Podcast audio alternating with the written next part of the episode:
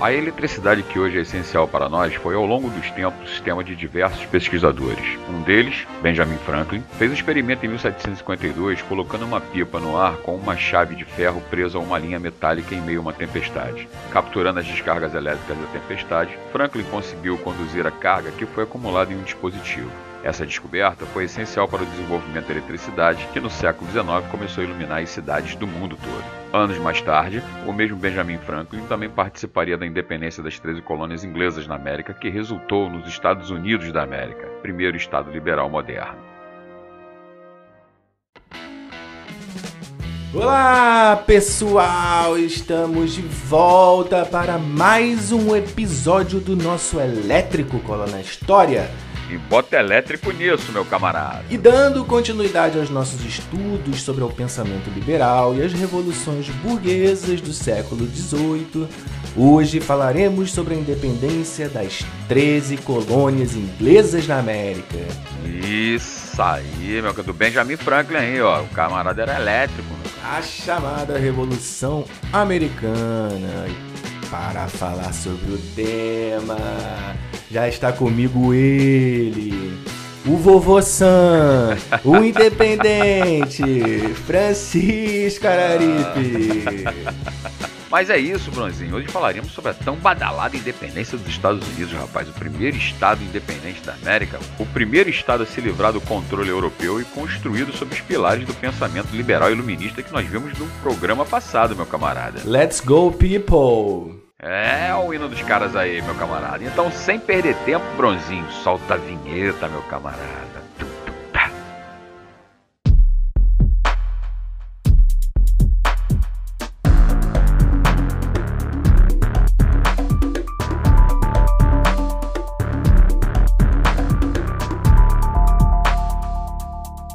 Chico, bora começar a falar sobre a Revolução Americana, ou seja, a independência dos Estados Unidos.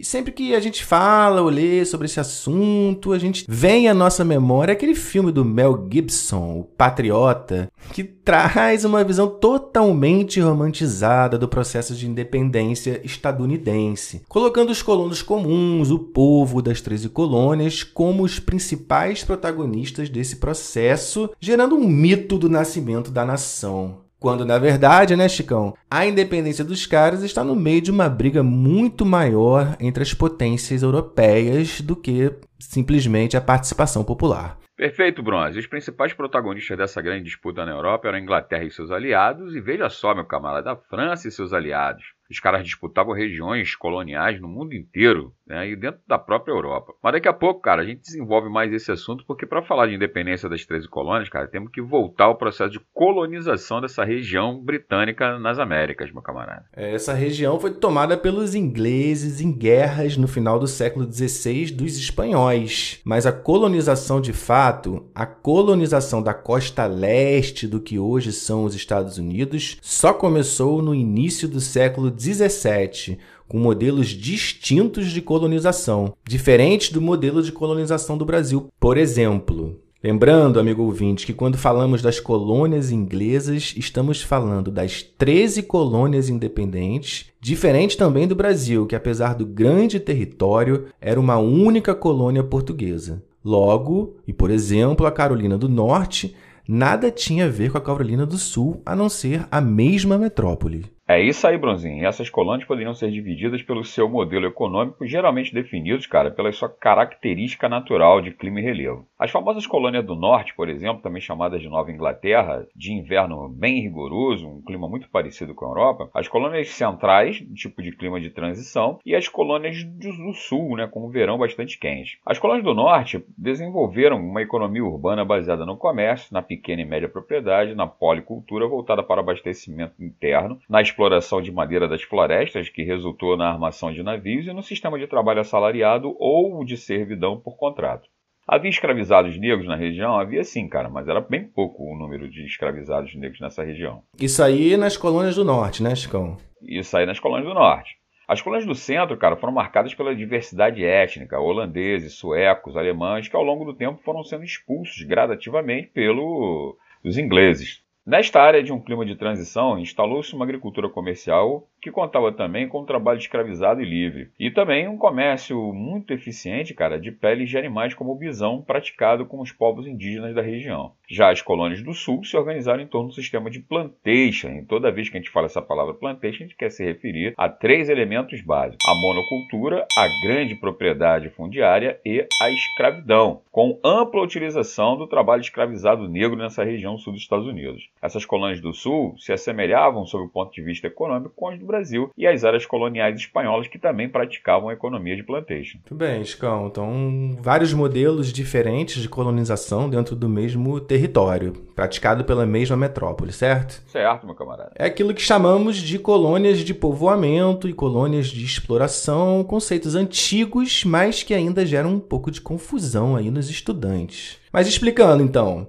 colônias de exploração são aquelas cuja economia é voltada para atender a metrópole geralmente produzindo gêneros tropicais, como a cana-de-açúcar e algodão, em regime de plantation, como o Chicão explicou ali. Já as colônias de povoamento têm uma economia voltada para o desenvolvimento interno. Nesse caso, é por isso que as colônias sulistas se assemelhavam às demais colônias de Portugal e Espanha. Mas, Chicão, e sob o ponto de vista administrativo, eu ouvi um termo interessante sobre essa questão, me senti inteligente, mas não entendi nada, que é negligência salutar. O que, que é isso? É. Negligência salutar, tipo tomar uma cervejinha no final de semana. não, não é isso não, meu camarada. Mas bora lá, vamos explicar isso aí, rapaz. Tem gente que não bebe, está morrendo. Em geral, as 13 colônias contavam com uma autonomia administrativa muito diferente das colônias espanholas e portuguesas, nesse caso o Brasil, né, onde os vice-reis ou os governadores gerais, no caso da Espanha, eram diretamente determinados por suas respectivas coroas. No caso inglês, rapaz, nós podemos distinguir três tipos de administração colonial. As colônias da coroa e de modelo administrativo misto, que eram Massachusetts, New Hampshire, olha, ah, tava esperando York, essa parte. Nova Jersey, Nova York, Nova Jersey, Carolina do Norte, Carolina do Sul e Geórgia. Neste modelo, o governo geral era indicado pela coroa inglesa, mas havia um conselho colonial formado pelos colonos e uma assembleia eleita também pelos colonos. Rapaz. Havia também, cara, as colônias de proprietários, como por exemplo a Pensilvânia, que pertencia a um camarada chamado William Penn, Delaware e Maryland, onde os governos eram nomeados pelos próprios proprietários e havia também uma assembleia eleita pelos colonos. Havia também, cara, um tipo de colônia, as colônias de carta régia, onde governadores e assembleias eram eleitos também pelos colonos. Portanto, meu amigo, notamos que em todas havia eleições, pelo menos para as assembleias eleitas pelos colonos. Chamamos isso, cara, de self-government, ou seja, a experiência do autogoverno. Ou seja, na origem de organização das 13 colônias havia um, esse grau de autonomia que influenciou bastante no processo de independência dessas 13 colônias. Entendi. Os caras estavam acostumados a votar votar e queriam votar mais. Exatamente, participação política. Né? Exatamente. Né? Agora, Nada de negligência salutar, cara. O que, que é esse termo aí que eu te perguntei você foi ah, é, cara. indo pelas beiradas ali e não respondeu. Pô, rapaz, é tanta coisa para falar que eu acabei esquecendo. Mas desde o início da colonização, cara, bem no princípio do século XVII, nas décadas posteriores, não houve indício da existência de metais preciosos nas colônias, nem tampouco havia uma produção de gêneros raros e caros, enfim. Não havia motivo, cara, para que a coroa inglesa, para que a coroa britânica despertasse de seu interesse sobre as 13 colônias. Além do mais, cara, no século XVII, um século explosivo na Inglaterra por conta das revoluções inglesas, né, que acabaram por implementar o sistema parlamentarista de governo na Inglaterra. Logo por conta disso, as 13 colônias cresceram com autonomia política e econômica. Esse fato, rapaz, levou o filósofo e parlamentar britânico Edmund Burke, na verdade o cara é irlandês, né? Edmund Burke, a chamar essa autonomia de negligência salutar, tá ligado, cara? Ah, tá, entendi. Agora entendi, Chicão. É, não tinha nada de interessante aqui nas colônias, não tinha riqueza, né, que justificasse a imposição do pacto colonial pela coroa inglesa, e também as revoluções inglesas do século XVII possibilitaram uma maior liberdade política e econômica nas 13 colônias, chamada de negligência salutar, ou seja, esse abandono inglês, esse descaso com as colônias, né? Teria sido bom. É isso? É, rapaz. Lembrando que o Burke, que cunhou o termo, viveu no século XVIII e foi parlamentar durante o processo de independência dos Estados Unidos. Logo, o termo seria uma forma de tentar provar que a negligência, o descaso, teria sido uma política pensada, quando na verdade era fruto de uma conjuntura e da impossibilidade dos ingleses dominarem concretamente as colônias, as 13 colônias. Entendi. Estavam equilibrando vários pratos né, ao mesmo tempo. Então falamos aqui que o processo de independência das 13 colônias tem origens no processo de colonização delas. Mas, Chico, de fato, o que então desencadeou esse processo para valer mesmo no século XVIII? Sempre tem alguma história aí por trás disso.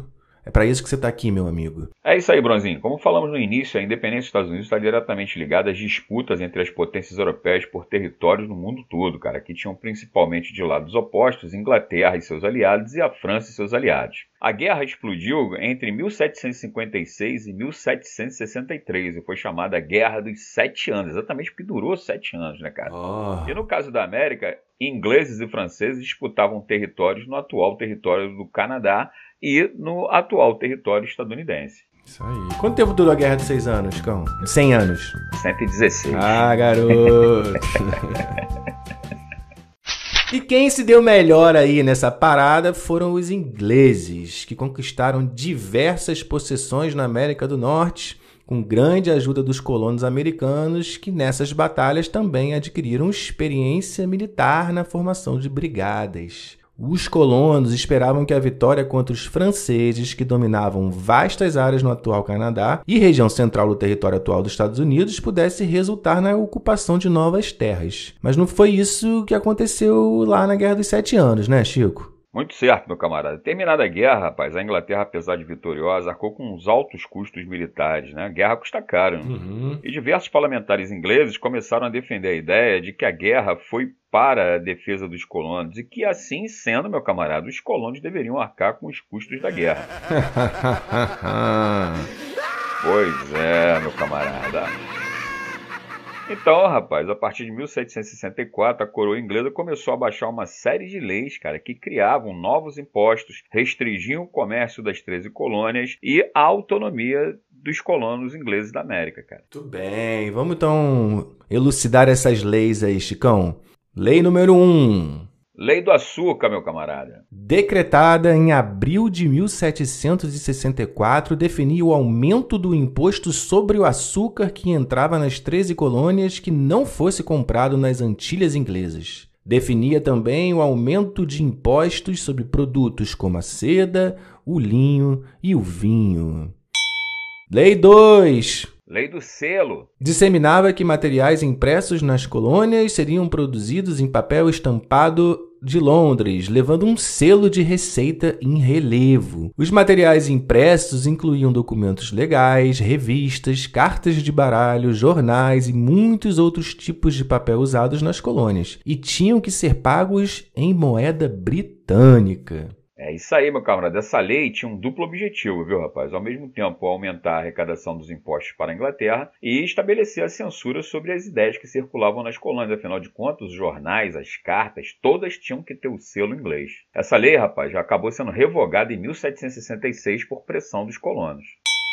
Lei número 3. Lei do aquartelamento. Em 1765, a Inglaterra também decretou a Lei do Aquartelamento, segundo o qual os colonos deveriam alimentar e abrigar soldados ingleses nas colônias. Pois é, meu camarada. Teve também os atos Townshend. Baixados pela Inglaterra em 1767 e propostos pelo parlamentar de mesmo nome aumentavam os impostos sobre diversos produtos ingleses, como tecidos, vidros e chá. Porra, lei pra caramba. E a lei do chá, meu camarada, a famosa lei do chá. Decretada já em 1773, essa lei definia o monopólio de venda do chá para uma companhia inglesa retirando dos colonos o lucro com a venda do produto. Chicão, aí os caras também estão querendo o quê, né, cara? A galera vai ficar, galera vai se revoltar, né? Pois é, meu camarada. Veja que todas essas leis aí impunham às colônias as restrições de um pacto colonial nunca imposto pela Inglaterra às 13 colônias. Dessa forma, diversos protestos ocorreram nas colônias contra a imposição dessas leis, chamadas de leis intoleráveis pelos colonos. Uma dessas reações, cara, foi chamada Tea Party, famosa festa do chá do Porto de Boston, ocorrida em dezembro de 1773, numa direta reação contra a lei do chá. Nesse episódio, rapaz, os colonos foram disfarçados de indígenas invadiram os navios da companhia inglesa carregados de chá e atiraram ao mar toda a carga dos navios, causando um prejuízo enorme para a empresa e para a coroa britânica, meu camarada. Caramba, hein? Tea Party! Não é pool party. Tea Party. Não, não.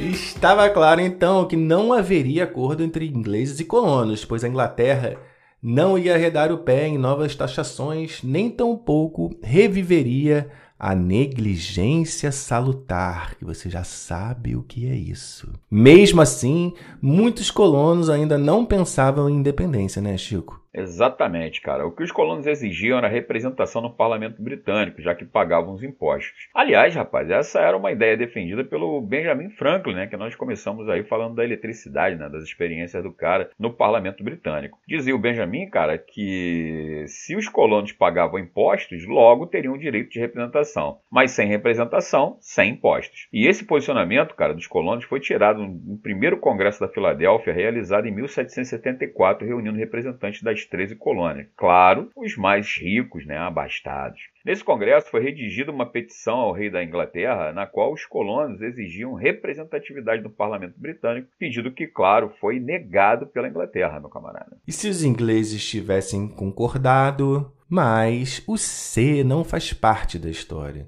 Verdade, meu camarada. Fato é que a negativa inglesa fez com que, na prática, o Congresso que reunia os representantes das colônias já funcionasse como uma espécie de governo de fato né, das 13 colônias. E os embates entre as tropas inglesas e os colonos pró-independência aumentavam. Em abril de 1775, os milicianos de Massachusetts se confrontaram com as tropas inglesas, o que resultou na morte de mais de 100 pessoas. Em maio do mesmo ano, um novo congresso foi convocado, de novo na Filadélfia. Nesse congresso, aprovou-se a criação de um exército exército colonial liderado pelo George Washington, veterano da Guerra dos Sete Anos, para lutar contra o governo arbitrário, né, considerado arbitrário pelos colonos da Inglaterra. Desde então, os confrontos foram crescendo em, e em julho de 1776, o Congresso, baseado nas ideias iluministas liberais, decreta a independência das 13 colônias. Nascia, assim, da união das 13 colônias, os Estados Unidos da América. Cara. 4 de julho de 1776.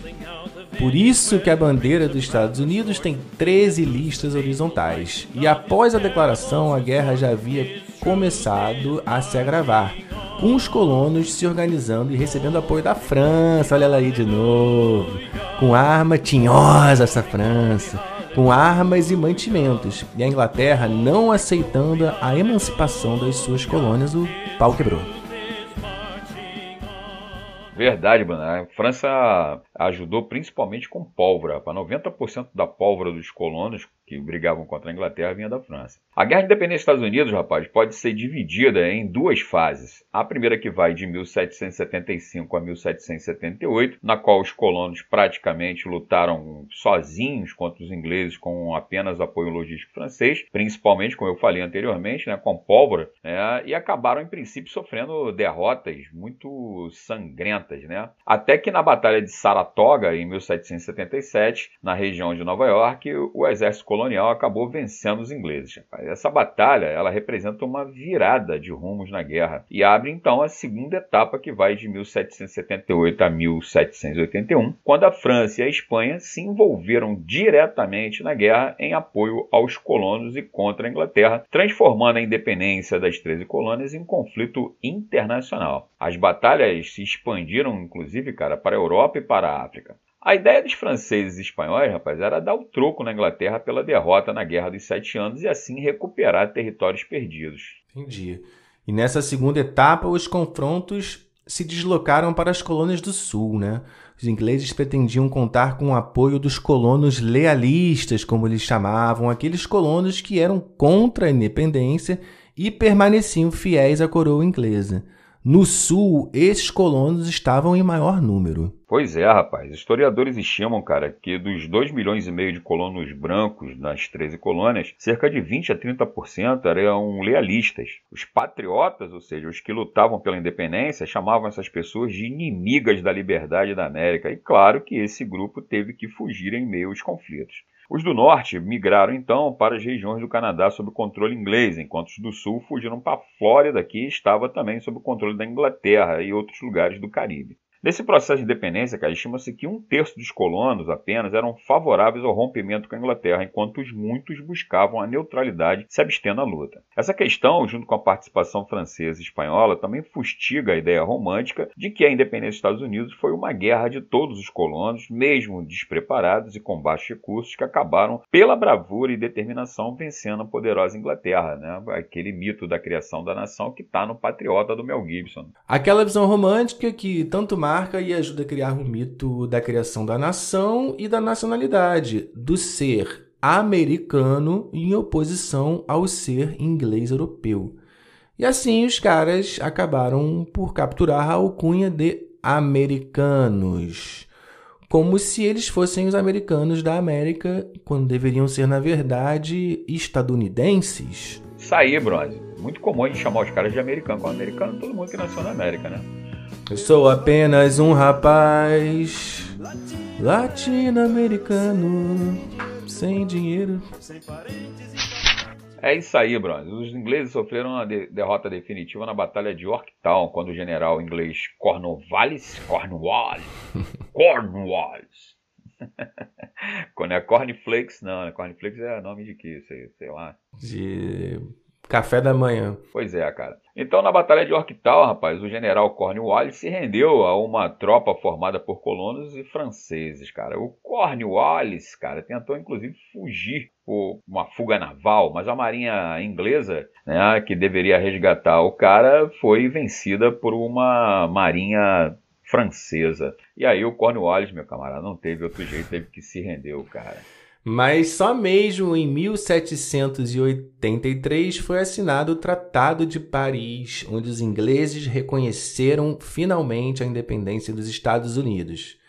Os ingleses também perderam a Flórida e a ilha de Minorca para os espanhóis, e outros territórios que foram anexados pelas 13 colônias, principalmente as que faziam fronteiras com terras indígenas. Estes, a partir de então, foram sistematicamente, Chicão, né, dizimados pela expansão dos colonos para o oeste, como já era uma tradição aqui na América. É, rapaz, fato também que ocorreu com a população negra das 13 colônias. Os negros escravizados e libertos foram recrutados tanto por ingleses quanto pelos colonos. Né? No caso dos escravizados, havia a promessa de liberdade. Estima-se que entre 5 e 10 mil negros lutaram né, em ambas as partes na guerra. Muitos aproveitaram o caos e fugiram de fazendas, principalmente do sul, em direção ao norte ao Canadá. As tropas francesas que ajudaram os colonos tinham entre suas fileiras negros vindo das Antilhas, principalmente do atual Haiti. E terminada a guerra, a escravidão foi mantida nos Estados Unidos e muitos escravizados que lutaram pela independência, claro, né, não obtiveram a tão propagada, tão prometida, melhor dizendo, liberdade. Né? Muito bem, né? Então, se existem diferenças entre a colonização americana e a brasileira, existem também semelhanças, né, Chicão?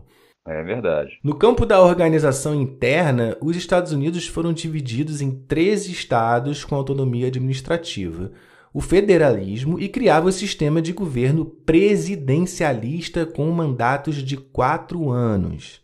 A Constituição estadunidense de 1787 que é considerada a mais antiga constituição de cunho moderno liberal a ser redigida e ainda em vigor, limita os poderes do Estado divididos em três e garante as liberdades individuais e de religião e estabelece o direito à propriedade. É verdade, Bruno. Esse documento serviu de base para muitas constituições no mundo. No entanto, ela manteve a escravidão negra, determinando que os estados poderiam definir suas respectivas regras. Muito bem, Chicão. Que aula, hein, cara? É isso aí, Bronzinho. Pois é, chegamos ao fim aí da independência dos Estados Unidos, né? A gente vai falar mais dos Estados Unidos aí, muito, né, ainda nesses próximos episódios de História Geral. Sim, vamos, vamos falar da expansão pro oeste, vamos falar da guerra de secessão, né, dessa virada aí que representa essa guerra para que os Estados Unidos se transformassem no grande império do planeta, né? Um império esse que está vivendo uma crise muito grande nos dias de hoje. Né? Pois é, pois é. O futuro é incerto. Mas você que veio com a gente até agora, tá curtindo essa nova fase da gente, passeando pela história geral, né, Chicão? É isso aí, meu camarada. Conteúdo de segunda série.